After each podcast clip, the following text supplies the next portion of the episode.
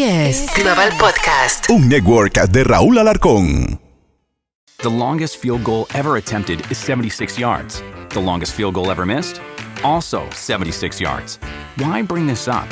Because knowing your limits matters, both when you're kicking a field goal and when you gamble. Betting more than you're comfortable with is like trying a 70 yard field goal. It probably won't go well. So set a limit when you gamble and stick to it. Want more helpful tips like this? Go to keepitfunohio.com for games, quizzes, and lots of ways to keep your gambling from getting out of hand. ¿Qué tal? Muy buen día, buena noche, buena madrugada, bueno, lo que sea, no sé a qué hora se está escuchando. Soy tu amigo el Terry en un episodio más de Se Tenía que Decir con el Terry. Nuevamente conmigo, muy difícil encontrarlo, es muy solicitado.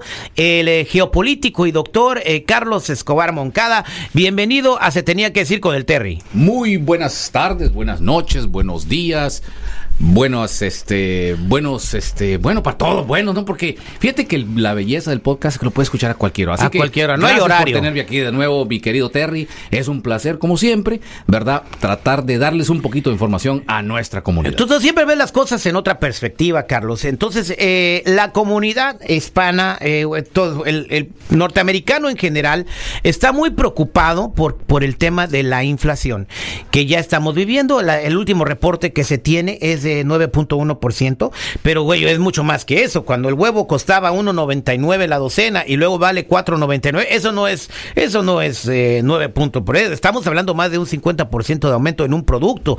Eh, estamos viendo los precios de la gasolina también. Eh, dicen que es el promedio ya es 4 dólares que la están bajando, pero donde quiera vale 5.50 o 6 dólares. O sea, no hemos visto eso reflejado en el estado de California, en Illinois tampoco, y tampoco en el estado de Nevada. Y el presidente Biden dice que no nos preocupemos, que todo está bien. ¿Qué está pasando? Muy bien, mi querido Terry, pues este para comenzar, todo el mundo sabe lo que es la inflación. O sea, básicamente la palabra dice infla, ¿verdad? Se infla. Ahora, ¿por qué? Hace unos meses, Terry, estuvimos platicando en tu podcast, ¿verdad? Acerca de que toda la gente iba a tener que vivir con lo necesario. ¿Te acuerdas? Exactamente. ¿Por qué? Porque los precios están muy altos. Es que este es un, esta es una época del consumismo. Así es. con su mismo carro, con su mismo, con su mismo trabajo, con su misma vieja, con su misma bicicleta, con su mismo todo. y, es la verdad. Es que, eh, mira, eso que aunque suena como chiste, es la verdad. Hay que estar con el mismo para no incurrir en gastos innecesarios. Ahora bien, Terry, ¿cuáles son los gastos innecesarios? Fíjate bien, ponte a pensar, te voy a dar un ejemplo pequeño. Tú compras 10 manzanas, una bolsa de 10 manzanas. Generalmente, si no tienes hijos o tienes hijos, cuatro de esas manzanas o tres se van a podrir y se van a tirar a la basura. Así es, es una estadística. De esas tres manzanas, cuando tú las ves y vas a comprar, dices, oye, pero ¿por qué voy a comprar 10 manzanas y voy a tirar tres? Mejor me compro solamente las que necesito para comerme. Y eso es el meollo del asunto ahorita aquí en Estados Unidos y en el mundo entero. Cuando Estados Unidos eh, estornuda, pues obviamente a todo el mundo le da gripe. Acabamos de ver de que .50%, un medio punto, ah, la reserva en Europa la acaba de subir. Eso es, eso es realmente preocupante. ¿verdad? ¿Qué pasa cuando, o sea, eso es, la Reserva Federal, para toda la gente que no sepa qué es la Reserva Federal, en los Estados Unidos dicta los intereses de cuando, suben en Estados Unidos los intereses suben en todo el planeta. ¿Cómo afecta a la gente normal que suban los intereses? Sabemos que no que no pues, pues te va a costar más caro el crédito del carro, el crédito de la casa, una casa normal hasta puede ser de 800 a 1000 dólares más el pago de puro interés. Pero la pregunta que yo te hago es, ¿por qué suben el interés? ¿Qué es lo que quieren ganar y, y cómo le afecta a toda la gente esto? Es que no existe ahorita, fíjate bien, dentro del mercado el el producto para poderle dar al, al consumidor. Ese es el problema. No existe que pues, yo voy al mercado, encuentro papayas, tomates, limones, carne, pollo y todo. Ahorita, pero cuando estuvo la pandemia, ese montón de barcos y todo ese montón de petróleo que no pudo llegar porque la pandemia obligó a tomar medidas para que la gente, pues obviamente no se enfermara, empezaron a cortar los flujos del mercado. Y cuando empezaron a llegar los productos a los supermercados, empezaron a llegar los productos al consumidor, ya obviamente estos productos ya estaban sobrevaluados, no tenían la misma evaluación que los productos que están produciendo ahorita. Entonces, cuando la gente mira de que no hay producto, no lo compra. Cuando tú traes ese producto, hay una existe demasiado de ese producto. Por ejemplo, el papel higiénico. Tú vas y ahora encuentras papel higiénico por todos Por lados. todos lados. ¿Verdad? Pero ¿te acuerdas cuando, cuando, cuando empezó la No pandemia? es que pensaban que el. COVID se, se- se te quitaba limpiándote ahí. Bueno. O sea, eh, a alguien se le ocurrió poner, esas fueron las redes sociales. Entonces, bueno. a alguien se le ocurrió ir a comprar papel higiénico, lo hizo viral en redes sociales y todo el mundo fue a comprar papel higiénico. Pero bueno, volvamos Entonces, al tema. bueno. Los intereses suben. Entonces, si él sube el interés en este momento, lo que está haciendo es detener el consumismo. Porque si tú empiezas a dejar que el consumismo, la inflación se vuelve hiperinflación. O sea, tú tienes dinero, quieres comprarte un, tienes que comprarte cinco iPhones. Pero no hay cinco iPhones. Entonces tú dices, no, entonces no, no los compro. Cuando de repente vienen, ya hay, ya hay cinco iPhones, ya tú no quieres comprar porque el iPhone que llegó es más caro. Lo tuviste retenido en, en- en inmigración, en perdón, en, en, En los puertos. En los puertos. Lo tuviste eh, detenido en, en, en, en- en los, en los eh, ¿cómo se llaman? En los, en los um, eh, eh, eh, eh, trocas, ¿no? En, En los trailers. en los trailers, ¿no? Lo tuviste detenido. Entonces todo eso sube. ¿Por qué? Porque ya en ese momento no ese producto no existía, ahora existe, pero es más caro. Entonces, Ok, entonces el esto consumidor es- dice, ¿sabes qué? Ya no quiero más. Este es uno, entonces, esta inflación que estamos viviendo ahorita Tiene es una ser- cosa sí. de oferta y demanda. Sí. Que, que fue causada, a- de acuerdo a su análisis, por la pandemia. Ok, ¿qué tanto tiene que ver esto eh, con eh, la guerra de Rusia-Ucrania que, que dice el señor eh, presidente de Estados Unidos que son los responsables de esta inflación y de los precios altos de la gasolina, etcétera? ¿Qué tiene, qué tanto? Porque los precios de la gasolina y la inflación ya venían sucediendo antes de la guerra. Sí, es lo claro. que yo quiero entender. Sí, sí, sí. No, la guerra, mira, la guerra es un pretexto, obviamente, eh, eh, acumulado en el mundo para que la gente no tenga ese golpe duro de la recesión.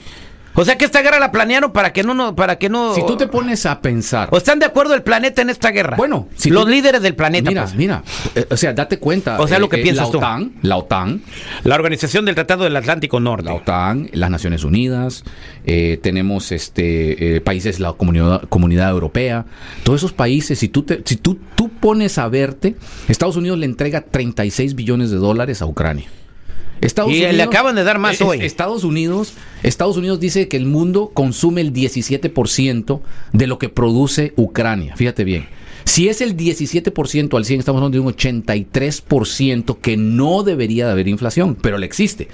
Los pretextos de una guerra, los pretextos de lo que está sucediendo en el mundo se deriva a que la pandemia vino y nos pegó muy duro. Ahora bien, ¿Qué es lo que podemos hacer nosotros? Porque ya está aquí la inflación, mi querido Terry. Y ese es el meollo del asunto. ¿Cómo haya venido? Yo le digo a la gente y se los digo a todos.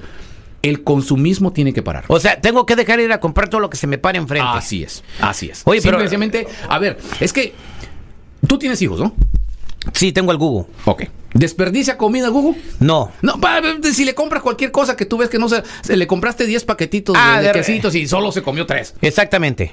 Todos lo hacen. Todos los niños lo Todos hacen. desperdiciamos comida, adultos y niños. En ese momento tú te vas a dar cuenta de que ya a tu hijo le compras tres barritas de queso, mejor en vez de las 10 porque la- las otras 7 las va a tirar. Entonces ya tú no compras las 10 barritas que valen 9 dólares, sino que compras 3 que te valen 1.50. Ajá. Entonces en ese momento el problema que existe, Terry, es por eso es que los federales, o sea, las, La Reserva Federal. aquí en Estados Unidos Reserva Federal, lo que se llama el Banco Central en otros países. Banco Central de México, aquí sería la Reserva Federal. Bueno, Bueno, qué bueno que tocas México, oiga un paréntesis. Sí. En México eh, la gasolina está más barata. Y, y te voy a decir por qué está más barata, porque el eh, presidente eh, está usando, eh, la está, con- eh, ¿cómo puede decir? Administrando o financiando con los impuestos de la gente para que no recibiera un. O sea, está usando los impuestos, eh, se llama el subsidio. El subsidio. Está subsidiando la gasolina Sí, con los impuestos. sí, Que se me hace una excelente idea. ¿Por qué no lo hacen aquí en los Estados Unidos? sí lo van a hacer. Pero mira. no, están comprando armas para mandar a Ucrania. Así es. ¿Hasta cuándo se nos va a acabar el dinero? Mira, eh, Estados Unidos, fíjate que estuve leyendo. ¿No estuve- causa eso más inflación? Fíjate que estuve platicando con una persona que fue el presidente, él se llama Dominique Strauss-Kahn, ¿ok? Estuve platicando. ¿Presidente de dónde? Del Fondo Monetario Internacional. Él fue Ajá. el presidente, él es, él es francés. Esos son tus amigos. Eh, bueno, estuve platicando en un grupo con ellos hace una semana casualmente. Él, Ajá. él está en Francia y su socio, que es um, um, um, um, eh, eh, eh, Diego Flores, estoy dando nombres porque sí existen estas personas, ¿no? Diego Flores es socio de- ese del, que era el un presidente grande. del Fondo Monetario Internacional. Y por eso los. La cosa es que estas personas estuvimos platicando y él dijo algo muy curioso. Dijo, mira, la inflación, hiperinflación no existe. Lo que existe es el paro, que la moneda no corra libremente y caiga de valor. Fíjate bien. Entonces, ah, pero ya te estoy entendiendo. Entonces, a Estados Unidos, estamos hablando en general, ahorita vamos a hablar de todo el mundo, le conviene que no corra la moneda para que no se devalúe. Exactamente. Por eso se llama, por eso cayó el euro y el dólar sigue fuerte. Exactamente. Y el peso, pero oye, el peso se está resistiendo frente al dólar, el peso de México está. Porque, porque Estados Unidos está al lado de México y a México, a Estados Unidos no le conviene que México tenga Devaluación. devaluación tan grande. O sea, le permiten devaluación porque es un país, pues no lo vamos a llamar tercermundista porque no. No, México ya no es del tercer mundo. México ya- Mira, México es un país, mira, hoy lo que te voy a decir, desarrollado. La nueva China, están diciendo que muchos inversionistas están saliendo de China, están yendo a México. es un país desarrollado. Ni siquiera esa falacia de decir es subdesarrollo no existe. ¿eh? Es un país desarrollado, mal administrado. Bueno, a- Ese- ahora creo que ya, ahora creo que, por ejemplo, el subsidio de la gasolina por parte del gobierno, antes eso se lo robaban. Ahora no, ahora están subsidiando la, para que que no es lo muy bueno. Eso es muy bueno. Mira, aquí en Estados Unidos existe el subsidio, te lo voy a decir, porque aquí California lo va a dar. Va a dar un billón de dólares. Ah, pero te cobran 50 centavos en cada galón de gasolina. Pero te voy a contar, mira, eh, yo fui dueño de estaciones de gasolina, yo eh, aquí en California. Y una de las cosas que yo siempre le digo a la gente que no entiende, ¿no? que son los impuestos. Fíjate bien, hay un impuesto, un impuesto especial que se llama el excess tax. Aquí en California, estos sátrapas, como les digo yo, cada vez que tú, que eres el dueño de tus tanques y de tu gasolinera, cada vez que tú pones un galón de gasolina abajo de en tus tanques, tú tienes que pagarle al estado de California cuatro centavos. Esos cuatro centavos tú nunca los vas a ver en tu vida. En tu vida los vas a ver.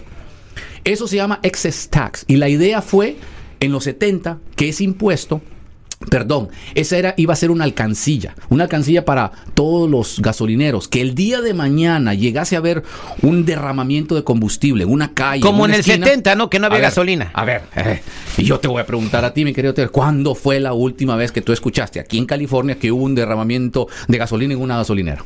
No, pues no. Y nos podemos callar callados en este programa y van a existir los, los- los grillos, ¿no? Porque no existe, no, no hubo, no hay, no ha existido. ¿Ese dinero dónde va, Terry?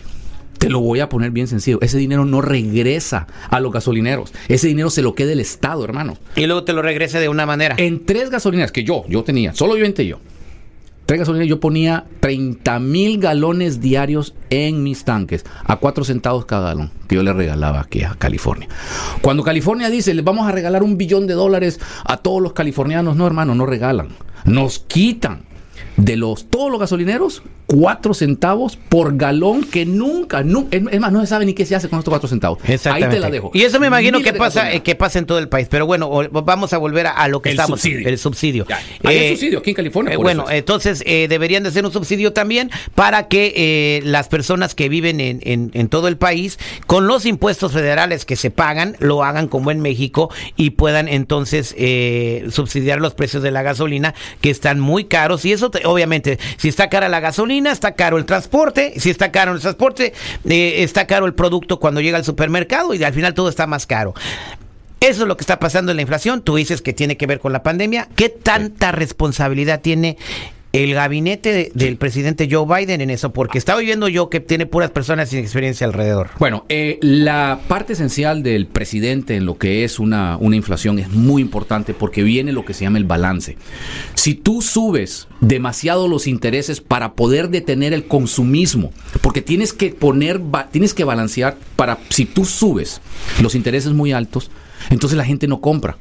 Cuando la gente no compra, cuando la gente no va al supermercado y compra lo que compraba antes, entonces de esas 10 trabajadores que tenías, tienes que dejar ir dos. ¿Qué es lo que va a empezar a pasar? Ahorita todavía no estamos Por en recesión, ¿verdad? que la- po- no, no. Oficialmente. Oficial, bueno, según oficiales ya empezamos la recesión. Pero no se contrajo la economía de No, Estados Unidos. Bueno, no se contrajo, pero sí subieron los intereses. Por eso subieron los intereses para poder mermar, obviamente, lo que el consumismo quiere, que es en exceso. Entonces, para poder bajar el consumismo y así asegurarse también de que la gente sigue comprando, para que las otras personas no pierdan sus trabajos, el gobierno federal tiene que actuar y subir los puntos de acuerdo, no a, a lo que está pasando en el mundo, pero lo que pasa en Estados Unidos repercute en el mundo. Imagínate tú de que ahorita el Banco Central Europeo subió medio punto. Medio punto al LIBOR se llama, el LIBOR. Eso, eso tenía un impacto enorme aquí en Estados Unidos en el principio de los 2000, cuando las casas, cuando vino Dodd-Frank, eh, la ley de Dodd-Frank en el 2008, que lo cambiaron, nos, nos alejamos del LIBOR. O sea, ahorita estaríamos en un punto de que si, si Europa sube, el LIBOR sube lo que se llama eh, eh, los intereses a esa parte donde te dan préstamos en casas, hermano, ahorita estaríamos viendo de que, por ejemplo, una casa hubiera subido dos mil dólares el pago.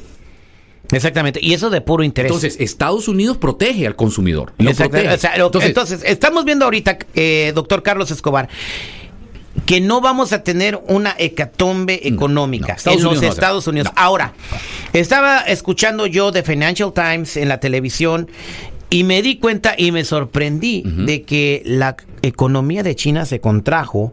O sea, ellos ya, ya están en recesión. Sí, sí. Y dicen que esto va a ser una bola de nieve que le va a pegar a todo el planeta.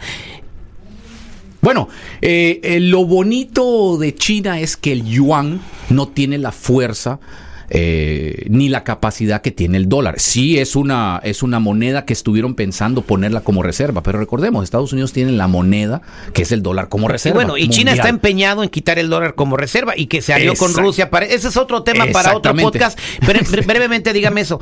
¿Va a pasar? No, no. O sea, nunca van a poder poner el yuan como reserva. No, no, no, no. Ah, Eh, de- eh, tendría que. eh, eh, Aunque China, se, porque se unieron con los BRICS, ah, es, Sí. es como la OTAN, pero de los enemigos Sí. de Estados Unidos. Así ¿no? es, sí. Ajá. ¿Te acuerdas, que, ¿Te acuerdas que te había contado el, el triunviro, el triángulo de los países que iban a hacer, que Es- querían cambiar el sistema Que- de bancario? Exacto, son los BRICS, pero son muy débiles para poder combatir con, con la OTAN y con Estados Unidos y con Australia y Japón. Y no los, deja- no los dejaría. ahora, BRICS es Brasil, eh, Rusia, India, India, Irán. eh, eh, luego está C, la C es de BRICS, es de. Sí, Colombia. bueno, esos Bueno, son los Chile, países, Chile, Chile, son los países que quieren eh, Argentina. Ah, Argentina está metido ahí También, o sea, el son los eh. países que no quieren a los Estados Unidos. Pero bueno, Entonces- cada quien quiere formar su bloque económico, ¿no? Eh, e- esa economía china que se contrajo no va, no va a empaparnos aquí en los Estados Unidos. No, no, no, no. Fíjate que es más, estuve eh, leyendo un- una nota muy interesante. Fíjate que la inflación impacta doblemente a muchos in- inmigrantes, ¿verdad? Que envían dinero a Estados Unidos. Pero fíjate Que envían de- dinero de Estados, Unidos, a México, Estados desde. Estados Unidos. Fíjate que algo que me llamó mucho la atención es este, ¿verdad?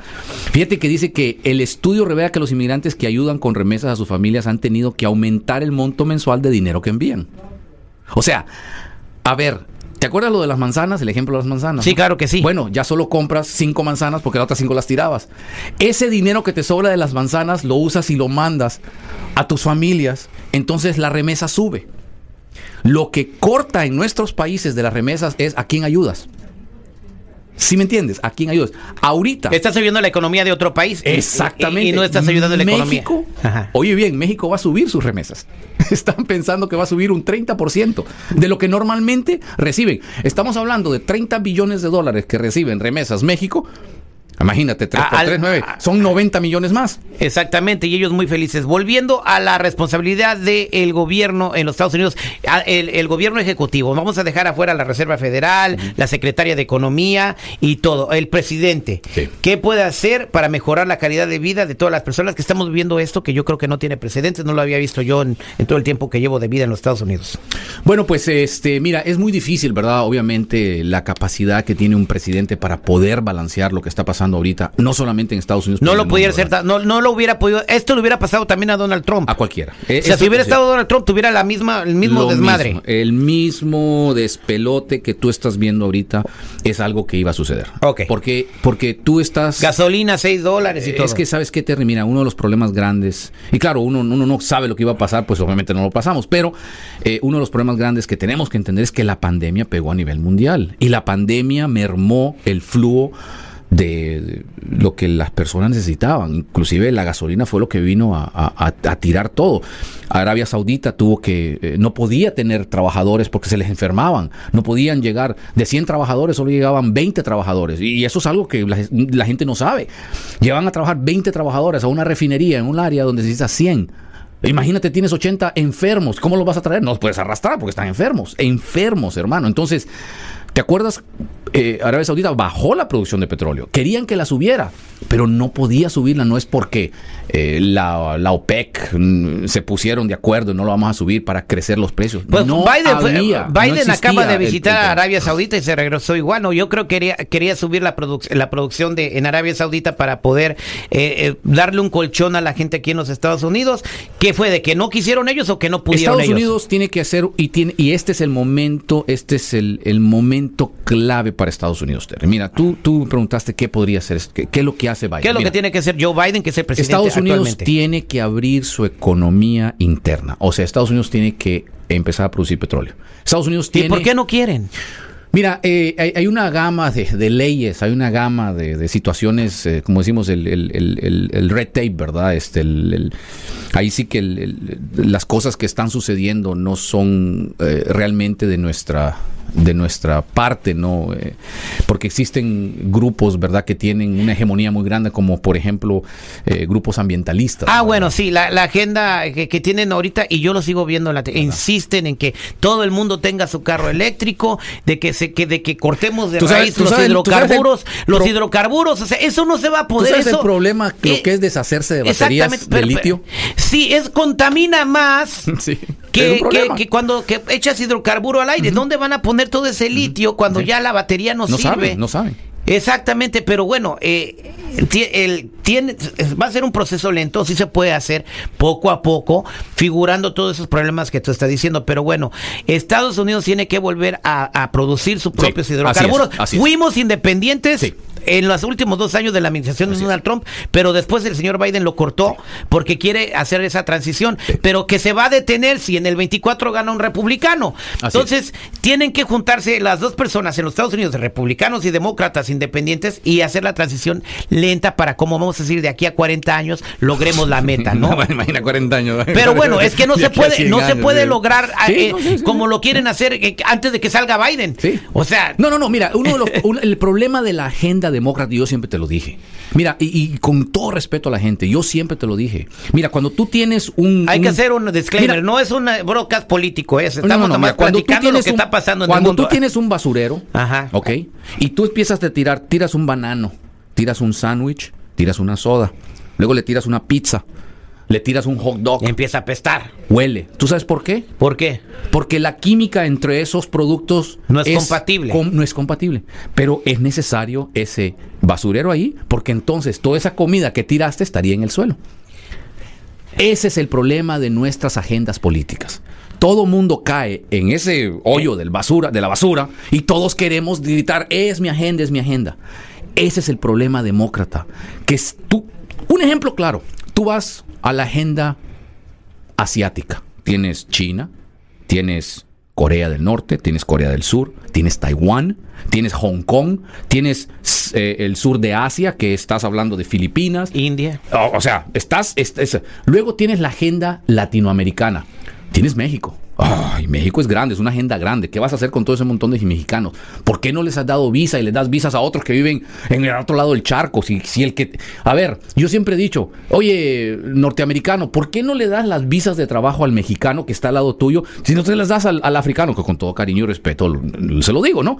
Pero a ver, si, si, el, si el problema de la inmigración que tú estás llorando y diciendo lo tienes al lado, quieres traer gente desde África para acá. Ok, ¿sabes qué? No comparto esa teoría. Yo, no- yo simple agarra gente de al lado. Porque si la casa, si tú eres un bombero, voluntario y te dicen, Terry, tengo dos casas que se están quemando. Una está en Irvine y la otra está aquí arribita al lado de tu casa. ¿Cuál vas? A la que está al lado de mi casa. ¿Me entiendes? Entonces, ¿por qué? Porque se te puede quemar tu rancho.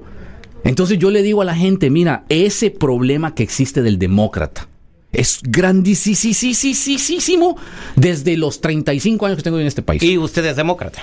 No, no, no, no. Yo soy una persona independiente, soy una persona mundial, soy una persona que me gusta, obviamente, votar por la persona que, que yo pienso que tiene los valores En su momento. que, que, que yo pienso son buenos para todos, no para un solo lado. Hay un reto grande. En dos años que le quedan de administración al presidente, ¿lo cree posible que puedan cambiar y revertir esto- este rumbo que, que está llevando el país? Ah, bueno, bueno, eh, en cuestión, mira, en cuestión de las, en cuestión de... Económico, estamos eh, hablando en cuestión de la inflación, mira, Estados Unidos nunca va a caer. Eh, eh, es que, mira. no, pero se tiene que detener la inflación. No, o sea, no, la, la inflación la va- gente va tiene que, poder eh, volver a llenar el carrito. No, no, lo van a hacer. Están dejando de consumir carne. No, no, mira, espérate, es que todo está caro, Terry. Por eso te estoy diciendo, es que mira, si tú vas y te compras dos libras de carne porque pues vas a invitar a tus cuates, no, pues entonces ahora le dices a tus cuates, mira, tú traes una libra, tú te traes otra, yo me traigo otra. Eso va a pasar. Entonces, si te compras dos libras de carne y sabes de que los que van a llegar solo se cobren una, pues solo te cobras una. O sea, el consumismo empieza a mermar porque la gente va a empezar a vivir con lo necesario. A ver, Terry, pero es bueno. Mira, necesitamos una corrección.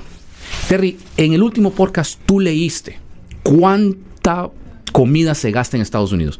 ¿Te acuerdas? Sí, cómo no. La comida que se tira. 197 mil eh, Tonelada. toneladas de comida Que se desperdician. desperdician en Estados Unidos. 197 mil.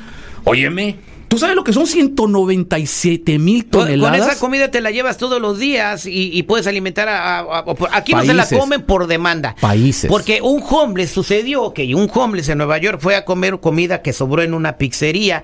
El homeless se enfermó le di- y, y demandó al restaurante. Entonces por eso los restaurantes dejaron de darle comida a los homeless. Así es. Eh, y prefieren tirar la comida porque le sale más caro. Yo te lo dije, aquí, mira, nos tienen que volver a domesticar, la verdad. Exactamente. Entonces, así que mi querido amigo, yo te digo El algo. consejo final, ok. Y, ah, el siempre decimos el consejo esperanzador, eh, el mensaje positivo después de que hablamos de la inflación, eh, tipo para para que la ¿no? gente, Deprimente. para que la gente lo entienda, ¿no? Ok, la solución está en nosotros.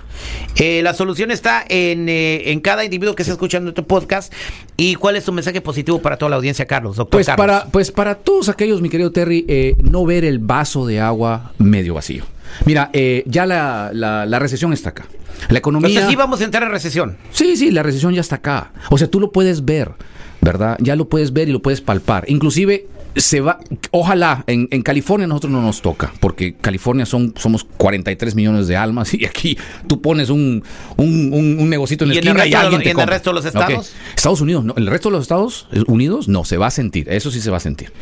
Pero fíjate bien, lo bonito de todo esto es dar un consejo que es lo que podemos hacer. En primer lugar es empezar a ver nuestra economía en casa. Si nosotros gastamos en cosas que son innecesarias, por ejemplo, empezar a ver el, el bill del cable, el, el- el- cuánto pagas de cable mensual. O sea, ¿la realidad necesitas pagar 250 dólares o necesitas No, es pagar que la 200? gente ya quiere tener Netflix, Prime, Por eso. Disney y todas esas cosas. eso, son de 10 dólares, súmale tú. ¿Tienes 10 o 20? Mira, en vez de salir ¿no? a, a- tus vacaciones, pues si vives en un estado como California, vete a la playa. Vete a las montañas, ve a caminar. O sea, utiliza lo local por mientras tú puedes ahorrar dinero. ¿Por qué? Lo importante ahorita es ahorrar dinero en cada economía de cada casa. Y para esto se necesita poder tener y poder vivir con lo necesario, Terry. Solamente vive con lo necesario. Y, y bueno, y a lo que acabo de entender en toda esta plática, si tú que estás escuchando empiezas a vivir con lo necesario, dejas de gastar en lo innecesario, vas a estar ayudando a que se sofoque la inflación. Así es, Entonces vas a calmarla tú solito. La gente no entiende que gastando más hay más inflación. Así es, Exactamente. exactamente. Hay que gastar menos porque así va a haber Por- más, más este producto y, y la demanda va a estar igual. Pobrecitos y ahorita lo que pasa, y lo- ahorita lo que pasa es que hay mm, poquito producto y mucha demanda Así y eso es. tiene los precios altos. Así es. Ya lo- y no es tanta culpa del presidente de los Estados Unidos como muchos medios de comunicación lo, lo- lo- se lo hacen querer a la audiencia por fines políticos. No, hay que gastar menos. A- aunque tengas lana, gasta menos. Así es. Aunque tengas feria, gasta menos. Aunque te alcance para irte a, a la tienda y comprar lo que se te antoje, gasta menos para que tengas eh, la demanda al parejo. como- así es, así como- es, Terry. No más gastar en lo que tú creas que es necesario para tu casa. Si te comías, si te tomabas tres tazas de café de nuestro establecimiento favorito que te vale como 20 dólares cada taza de café. Cómprale en polvo, cómprale en polvo y tómate Mira, una taza y sabe mira, igual. Exactamente, ¿me entiendes? tómate uno nomás. Y si quieres pasar este todo alámbrico y, y eléctrico todo el día, pues cómprate el instantáneo. O sea, mira, hay maneras Si tienes de muchas plataformas, si tienes muchas plataformas de, de- Sí. de ver entretenimiento, escoge la que, la que más te convenga y deja de gastar ese dinero. Bueno, muchas gracias, eh, doctor Carlos Moncada, por esta información tan importante. ¿Cómo podemos nosotros ayudar a este país a combatir la inflación?